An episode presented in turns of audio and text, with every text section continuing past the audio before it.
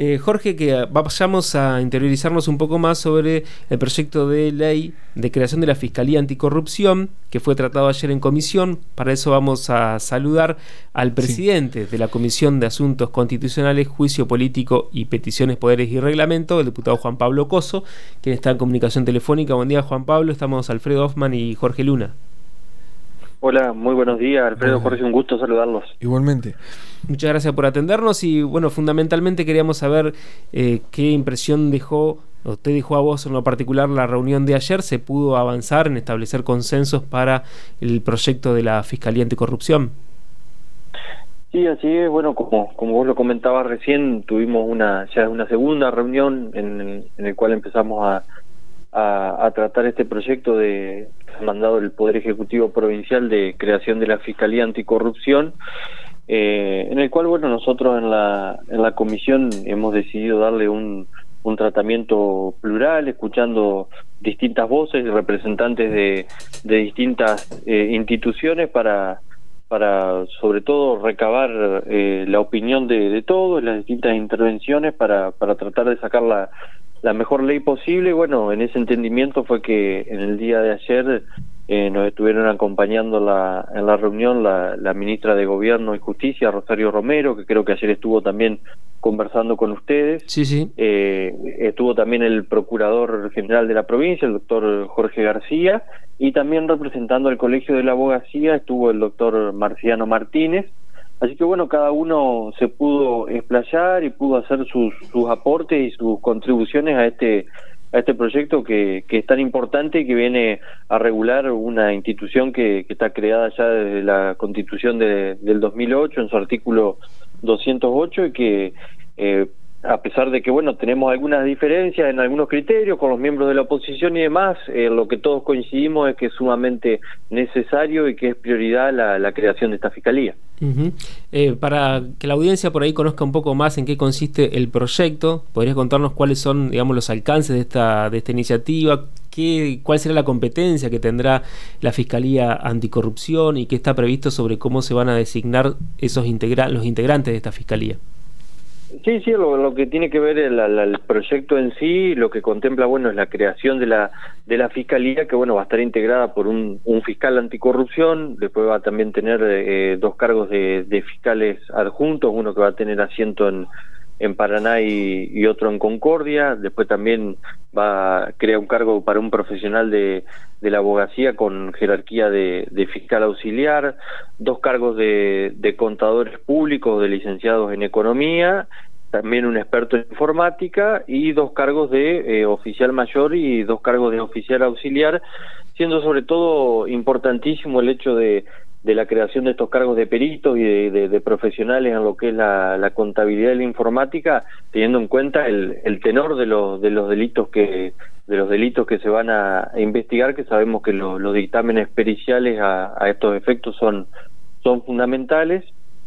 Y sobre todo lo que tiene que ver a la a la competencia de la, de la Fiscalía Anticorrupción que va a tener a cargo todo lo que es investigación y acusación de todo lo que sean delitos contra la administración pública, entendida la, administración pública en su sentido más amplio, es decir, tanto sea administración pública eh, provincial, municipal, en las comunas, es decir, que va a tener competencia eh, en, toda la, en toda la provincia. Y, y bueno, nosotros eh, consideramos fundamental eh, el perfil que, busca el proyecto eh, hacia, hacia el fiscal que, que, va a pasar obviamente por un concurso en el, en el Consejo de la, de la Magistratura, eh, en el cual se busca un perfil de que sea una persona que tenga eh, un conocimiento en todo lo que tiene que ver con, con experiencia en lo que es el derecho el derecho público, el derecho administrativo a nivel provincial, eh, nacional o municipal,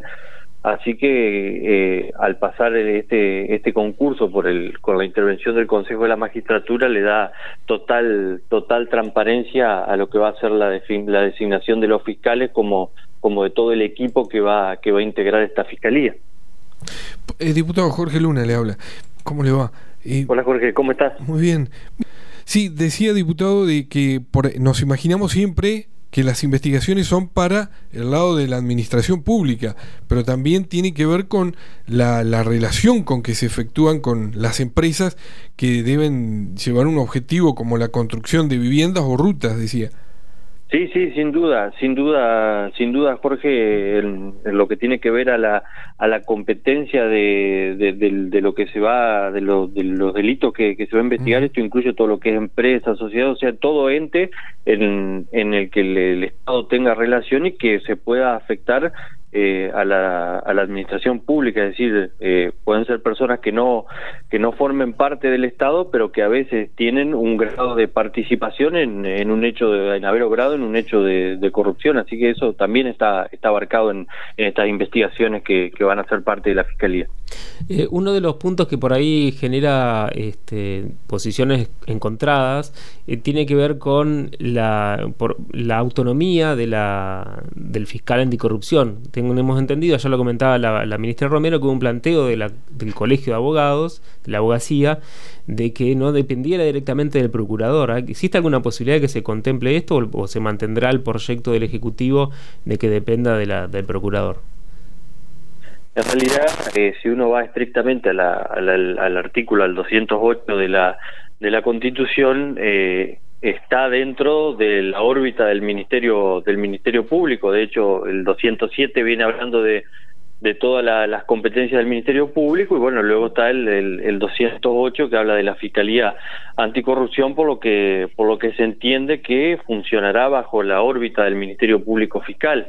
Eh, es una cuestión a debatir, tendremos que, que ver cómo lo cómo lo resolvemos en el seno de la de la comisión, esa por lo menos es mi, es mi postura, sí, eh, teniendo en cuenta que no, no se trata de, de, una, de una dependencia eh, total, como el propio procurador lo, lo manifestó ayer, sino que en realidad todos los fiscales tienen eh, amplia autonomía para, para, para llevar a cabo su trabajo, para llevar a cabo las, las investigaciones, pero, pero siempre se da dentro de la órbita el trabajo del, del Ministerio Público Fiscal. Otra cuestión es lo que va a pasar con las causas que están abiertas, digamos, investigaciones en curso sobre delitos ligados con la, con la corrupción que serían absorbidos por esta nueva fiscalía.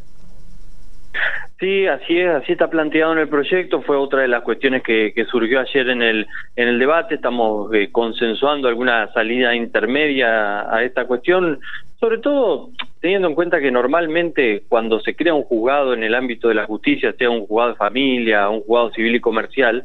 eh, las causas que están en trámite, una vez que se crea el juzgado nuevo, pasan todas a la, a la competencia del, nuevo juzgado. Esto funciona así en, en la órbita de la justicia y no, no hay objeciones, creo, para que eso suceda eh, también en esta, en esta fiscalía, más teniendo en cuenta que se trata de, de una fiscalía con, con personal especializado para este tipo de, eh, de hechos, pero, pero bueno, también eh, está, se barajó la posibilidad de que las causas que estén elevadas a juicio, que las continúen ya los fiscales que realizaron la investigación y las que sí, las que están pendientes, que ya las, las tome y las continúe investigando esta, esta nueva fiscalía. Se habló también, eh, hubo algunos debates referentes a alguna sospecha de, de, la creación de la fiscalía para las causas que están en trámite, lo cual creo que no no no resiste el, más mínimo análisis, sino que se trata de, de meras chicanas de, estilo político, las cuales no no no no no voy a no voy a ingresar porque creo que no suman al, al debate de un proyecto tan importante para la vida institucional de la provincia. ¿Y qué, qué tiempo se manejan para, para, para, para que salga el dictamen? Eh, la idea es tratarlo pronto, este proyecto ya en el, en el Pleno. Nosotros eh, consensuamos ayer, no, no queremos apurar ningún tipo de, de, plazo legislativo, sino que queremos tratar de, de arribar a, lo, a los consensos necesarios. Ahora estamos esperando, que eso lo, lo quería aclarar porque el Superior Tribunal de Justicia no, no participó ayer, pero nos remitieron una nota eh, manifestándonos que, que, su ausencia se debía a que estaban en una reunión de, de, acuerdos en el mismo horario, así que nos van a mandar sus, sus aportes y su opinión sobre el proyecto eh, por escrito, así que bueno, esperaremos la esperaremos las notificaciones del, de los aportes del Superior Tribunal, que siempre siempre son importantes y son, son bienvenidas. También los aportes que hizo el procurador ayer y, el representante del colegio se lo hemos pedido que lo que lo remitan por escrito y de a poco avanzaremos en el armado de, un dictamen y trataremos de, llegar a un consenso. Veremos, no, no creo que sea para la próxima sesión, que es la semana que viene, pero eh, trataremos de, de seguir avanzando para en, las próximas sesiones tratar de llegar ya con un dictamen que ojalá podamos eh, firmarlo de manera unánime. Bueno, muchísimas gracias Juan Pablo. No sé si Jorge tenías alguna otra cosa. agradecerle la, la, entrevista y bueno, que estamos a disposición, diputado.